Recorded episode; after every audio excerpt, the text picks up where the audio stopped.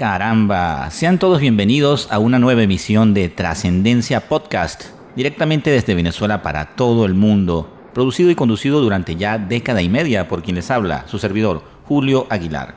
Seguimos aquí con estas emisiones en medio de esta crisis mundial, esta pandemia que sigue azotando a la humanidad, tratando de llevarles un poquito de entretenimiento sano para todos ustedes.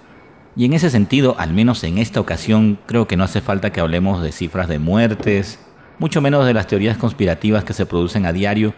Todos estamos lo suficiente informados y hartos también a su vez de tanta desinformación. Solo quisiera aconsejarles que se cuiden. No les voy a insistir en quedarse en su casa. Todos tenemos distintas realidades. En países como el que habito actualmente, ante esta crisis y esa tremenda caída del petróleo, es comprensible que la gente salga a buscar la manera de resolver el día a día, salir a conseguirse el pan, por decirlo de alguna manera. En nuestro querido país Venezuela realmente hay gente que la está pasando muy mal. Solo les pido, por favor, que se cuiden.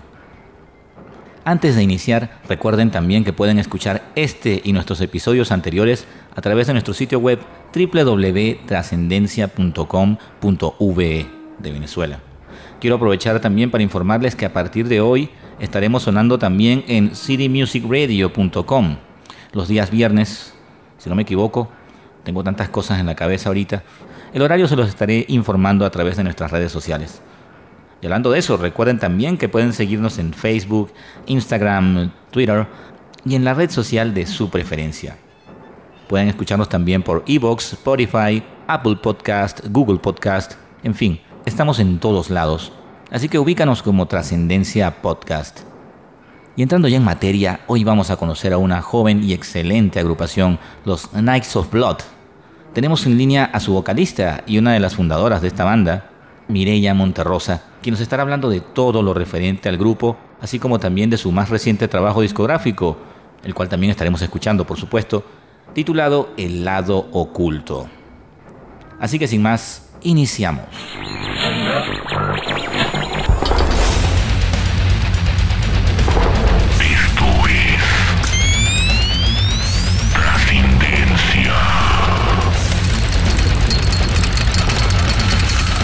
Julio Aguilar.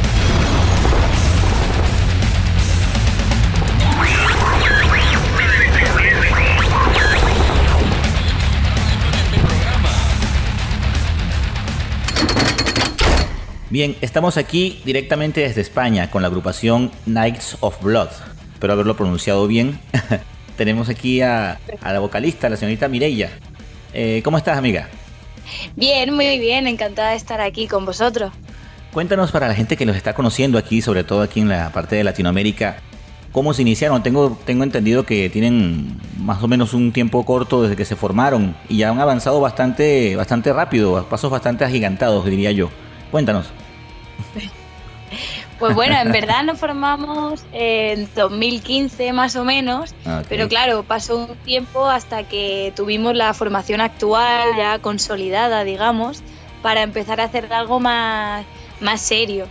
Y hace más o menos casi cuatro años va a ser que ya empezamos a sacar algo más serio y sacamos el EP Revolución. Luego, un año después, más o menos, vino Falsa Realidad y un año y poco después, ahora El Lado Oculto. O sea, ya tienen tres producciones, ¿cierto? Sí. Ok, ok. Más o menos, ¿cómo definen el estilo de ustedes? Yo estaba escuchando los temas, no son propiamente, digamos, heavy clásico, hay algo más de influencias allí, ¿cierto? Sí, a ver, eh, realmente no, yo nos consideramos heavy clásico porque digamos que es el género que más nos representa, pero es verdad que se puede ver muchas influencias, por ejemplo, musicalmente del thrash. Es yo creo que, que la influencia que más se puede notar, porque los riffs de guitarra son muy, muy trasher, al fin y al cabo son muy oscuros y además lo hemos buscado, ¿no? Tener ese sonido eh, influenciado por el thrash metal, que también es un estilo que nos gusta mucho. Que luego en verdad queda, queda muy suavizado y muy heavy porque yo canto melódico. Entonces, pues eh, seguimos siendo heavy metal. ¿Siempre estuviste tú en la, en la banda? O sea, ¿fue la idea original tener una, una voz femenina en el, en el grupo? Sí, yo estoy desde, desde los comienzos de los comienzos. yo empecé la banda, yo tenía, pues era súper pequeña, 15 eh, años más o menos, 14, 15, una cosa así. Ah, imagínate. Y vaya, que sigo siendo súper pequeña ahora, pero... ¿Cuántos años tienes actualmente? ¿20? 21. Ok, ok. 21. Así que sí, desde el principio estuvo mi voz en la banda. Ok. ¿Han tenido ya oportunidad de, digamos, de compartir en vivo, de presentarse con bandas de, conocidas allá en España? Sí, pues hace poco estuvimos con los alemanes Axis, que son ah, una banda que nos encanta, y hemos estado de gira con ellos y con Regresión, que también son bastante conocidos aquí en España y muy contentos, la verdad. también tocamos, tuvimos una gira con King Company, que eran finlandeses, que también eran muy buenos. En fin, hemos tenido oportunidades de tocar con bandas bastante, bueno, con Refuse, que son los antiguos de Rage también. En fin, hemos tenido oportunidad de tocar con, con unas cuantas bandas potentes. Excelente, excelente. No he tenido oportunidad de escuchar lo anterior de ustedes. De pronto, en referencia a este nuevo álbum, ¿no? El lado oscuro ¿Qué lo diferencia de sus dos trabajos anteriores? ¿Cómo ha sido la evolución de la banda a, la llegada de este disco? Pues a ver, eh, la evolución ha sido que evidentemente cuando sacamos el EP hace, hace casi cuatro años va a ser ya, pues claro, como músicos todavía no estábamos experimentados, eso se nota muchísimo. Cuando tú grabas algo y al fin y al cabo no tienes experiencia, no tienes una carrera, ni tampoco sabes muy bien lo que... Claro. Porque éramos muy pequeños, no sabíamos lo que queríamos hacer, ¿no? Sabíamos que queríamos tener un grupo de heavy metal y dijimos, bueno, vamos a ver lo que sale, ¿no? Claro. Y eso fue el EP. Luego vino el disco que ya estábamos como un poco más en serio, ya sabíamos que queríamos hacer heavy metal y, en fin, ya teníamos algo más claro, pero todavía no estábamos eh, maduros, digamos, como músicos. Y yo creo que en este disco, ya por fin, después de mucho trabajo, evidentemente, personal y grupal, hemos conseguido que la banda dé un paso hacia adelante y mejorar como banda y como músico. ¿Cómo fue la experiencia de trabajar con, Alberto Rionda? Pues muy guay. La verdad es que esta pregunta me la hace mucho. no sé por qué, a lo mejor. él es muy popular aquí en Latinoamérica, te digo, y, Avalanche es una ah, banda muy grande aquí. sí. Mm. Pues a ver, aquí también en España es, es Alberto Rionda es una persona de la que se aprende muchísimo, que lleva muchísimos años en la música, tiene mucha experiencia y además sabe perfectamente lo que está haciendo en cada momento.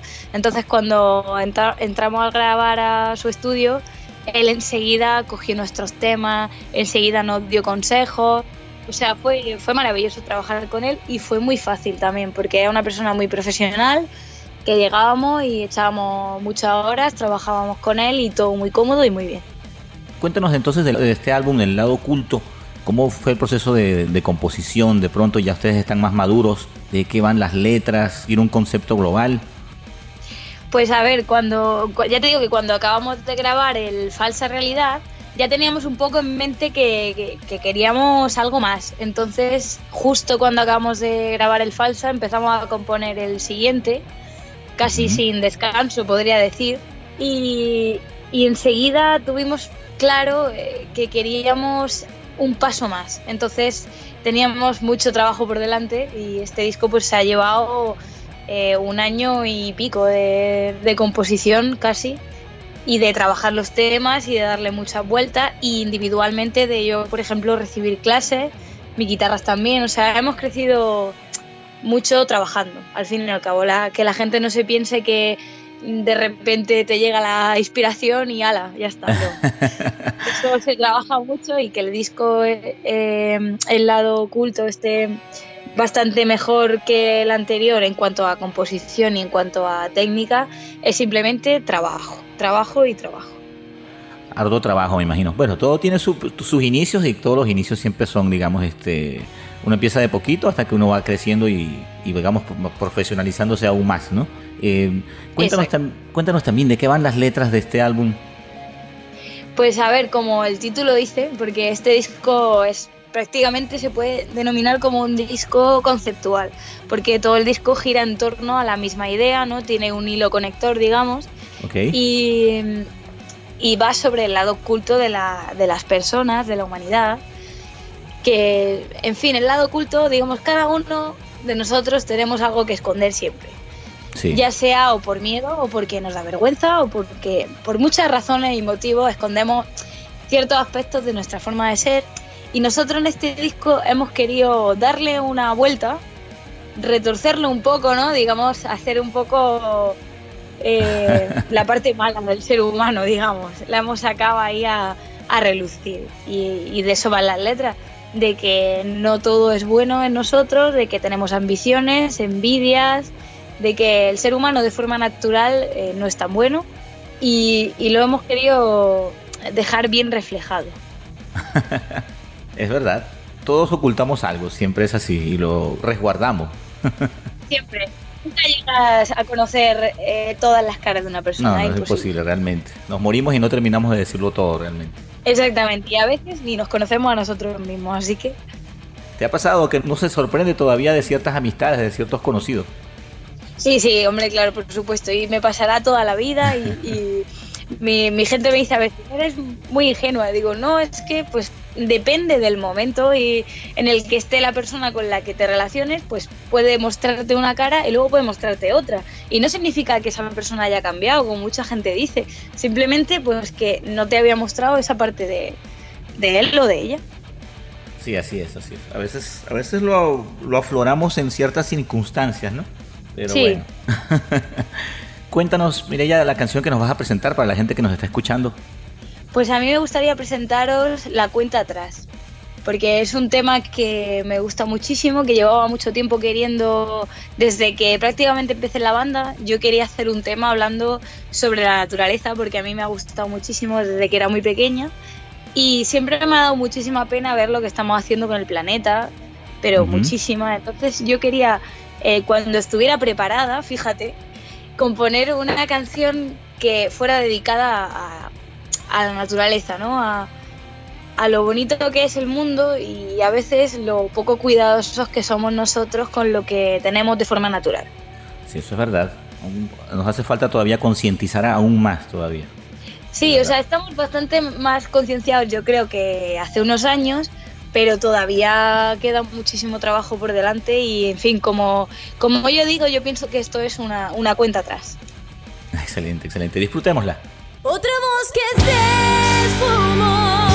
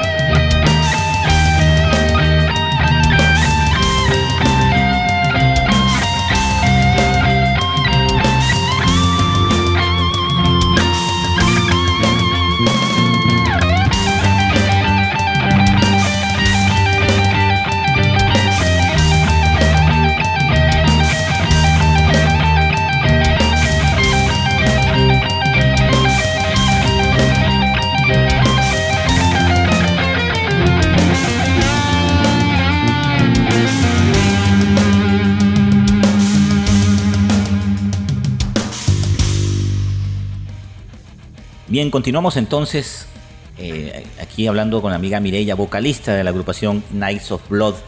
Mireia, ¿cómo está la escena actualmente en España? Si nos puedes contar cómo está el movimiento. Bueno, ahora está muy de moda, ¿no? Obviamente este tema lamentable del coronavirus también. Pues sí, bueno, estamos siendo azotados. no, pero. Sí. Pero bueno, el, el metal nacional ahora mismo está. Yo digo que mal, porque realmente es la verdad. Que ahora mismo, Sí. eh, desafortunadamente, eh, tenemos muy buenos músicos, yo creo, en España, pero que no pueden vivir de la música porque no sé si el fallo está en que la gente no apoya lo suficiente, no sé si el fallo está en que no acaban de gustar las bandas españolas, no, no llego a entender cuál es el fallo, qué es lo que falla, pero sí es cierto que es muy difícil que una banda nacional consiga salir a flote, consiga vivir de, de realmente la música, es complicado Sí, va- a no ser que sea una banda que lleve ya por muchos años, en fin, y que, y que triunfaran hace, hace años. sí, es bastante difícil en, Pero actualmente en este lado del continente también, te cuento. Es eh, difícil consagrarse, ¿no? Hacer, hacer un nombre y, y prevalecer. Sí, es muy complicado. También es verdad que hay muchísimas bandas, pero muchísimas, muchísimas. Y claro, al final todas las bandas acaban, eh, pierden la sensibilidad. Yo creo que ese es el problema principal, que al final se hace música de forma mm, casi prefabricada, ¿sabes? Que ya no hay sentimiento en, lo, en lo que se hace, ni simplemente se mira que sea muy potente, que tenga mucha caña y que ya está, que vaya con doble pedal y a toda hostia y poco más. Y entonces al final la música pierde sentimiento para mí, para mi forma de entender la música. Creo que eso es lo que le, le falta un poco.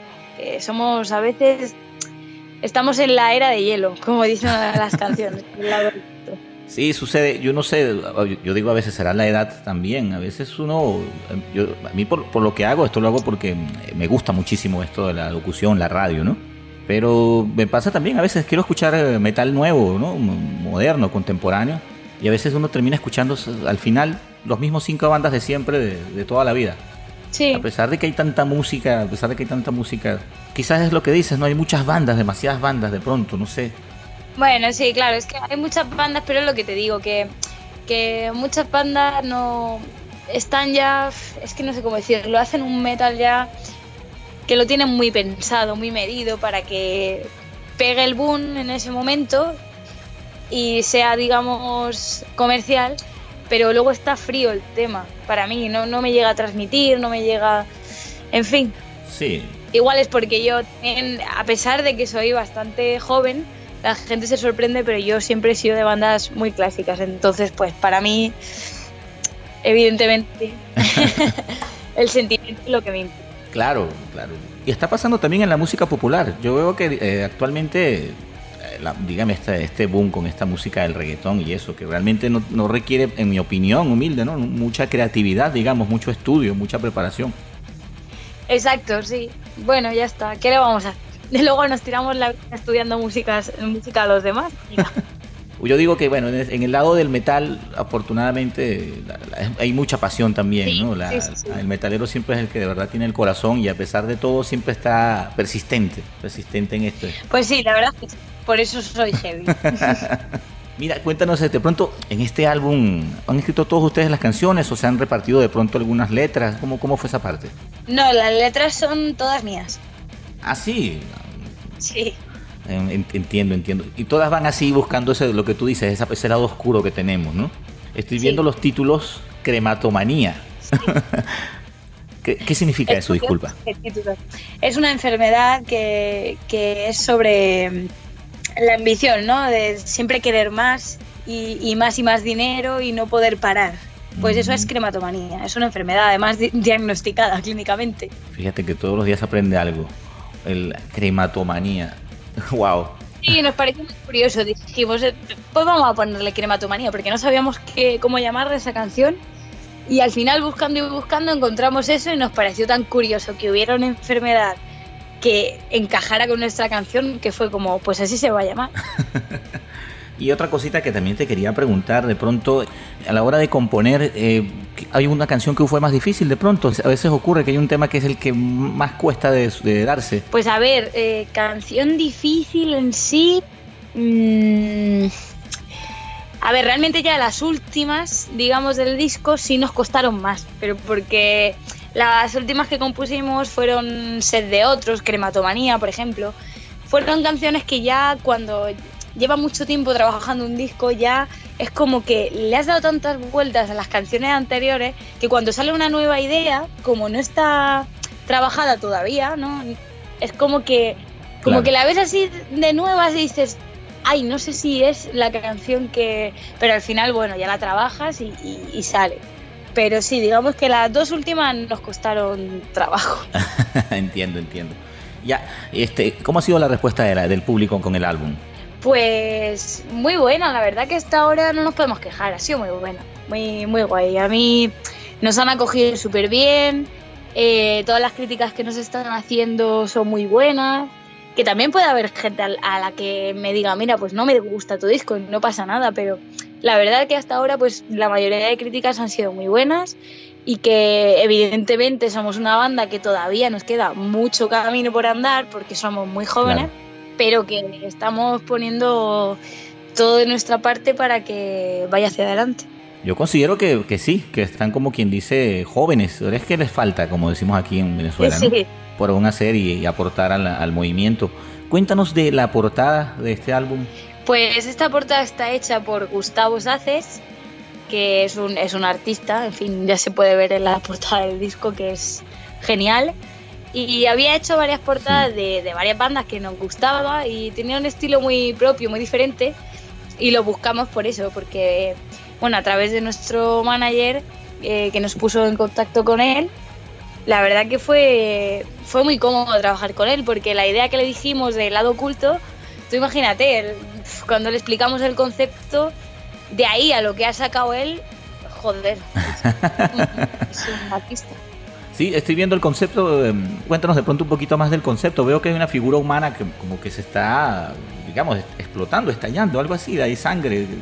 Sí, pues eh, realmente es lo que, lo que lo que te estaba diciendo antes de- del lado oculto. ¿no? De, de esas dos caras que tiene las personas, de justo el concepto que hemos cogido de, de Japón también, que es muy bonito, Omote y Yura, que son las dos caras de, de una misma persona, ¿no? La cara que tú muestras eh, diariamente y luego la cara que no muestras, ya sea por miedo, por vergüenza o por porque Sí. simplemente no quieres mostrar. También eh, es lícito, ¿no? Que cada uno tenga sus deseos y pasiones más perturbadoras escondidas.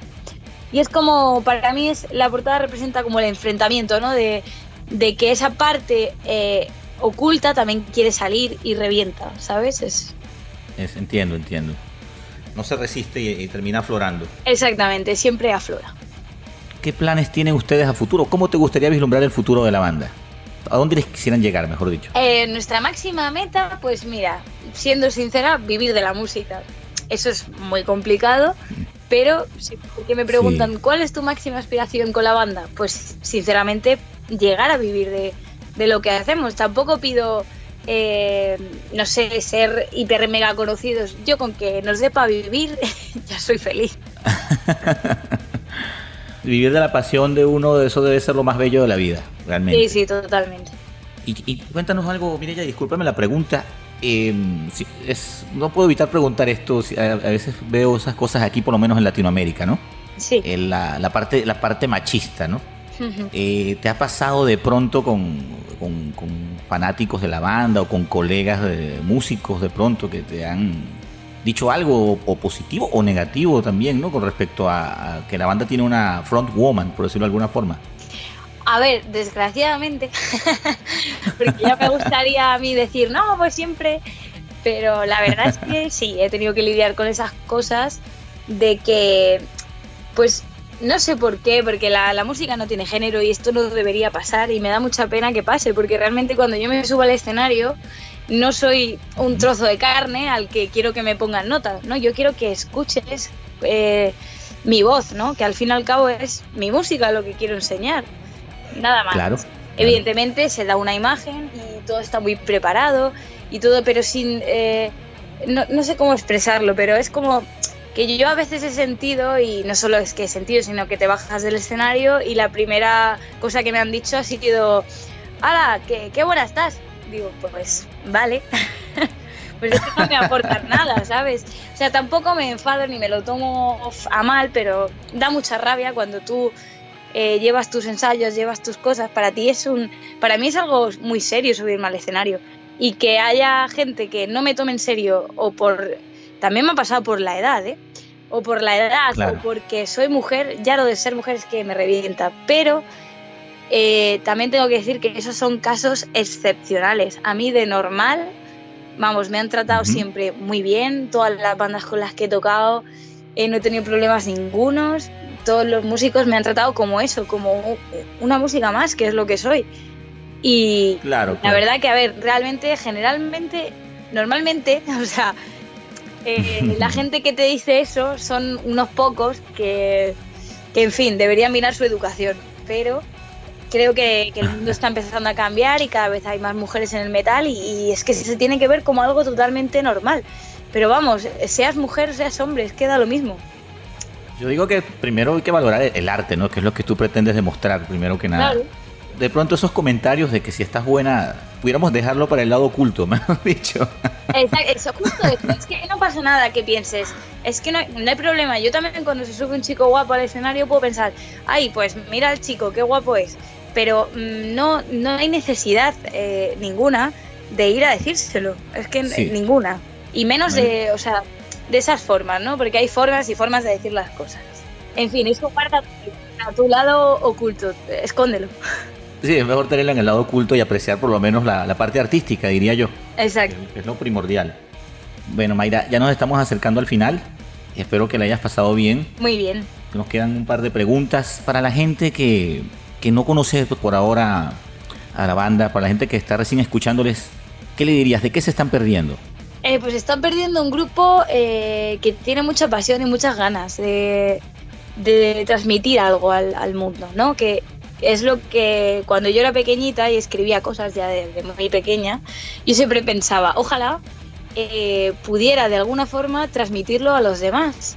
Luego, con la música es algo que se nos permite, ¿no? Transmitir un mensaje. Claro. Yo te estoy contando algo que me preocupa y puede ser que a ti te preocupe, Sí, de, de la misma forma que me preocupa a mí. Y la música une a las personas. Entonces, para mí se están perdiendo una banda con muchas ganas, mucha fuerza y muchas cosas que contar. ok, Mayra. Mira, a veces pasan, no lo digo por ti, ¿no? Hay grupos que de pronto son, digamos, un capricho que te quieres dar, ¿no? Quiero, nada, yo quiero tener algún día una banda de rock. Y después lo tienes y desapareces. Eh, lo que te quiero decir, Night of Blood promete muchos discos más, ¿cierto? Van a seguir adelante por mucho tiempo más. Muy triste. O sea, vas a tener of Blood para, para, vamos, para rato. Excelente, excelente. Y ya bueno, para despedirnos me gustaría que nos, nos dejes con una canción, nos cuentes de esa canción y también por favor para la gente, esos muchachos que, que de pronto se inspiran con la música, ¿no? Que quieren iniciarse en la música, las chicas que nos estén oyendo también, que no, no se han atrevido todavía a dar ese paso. ¿Qué les dirías también? Que lo hagan, que lo den. O sea, totalmente. Y mi consejo es siempre que hagas lo que quieras hacer en esta vida, que solo hay una. Y que evidentemente todo conlleva un trabajo, un sacrificio y, y un esfuerzo, eso es así. O sea, si tú, tú quieres ser cantante, no vas a ser cantante mañana. Que yo también lo pensaba cuando tenía 14 años. Pero ese impulso me hizo trabajar.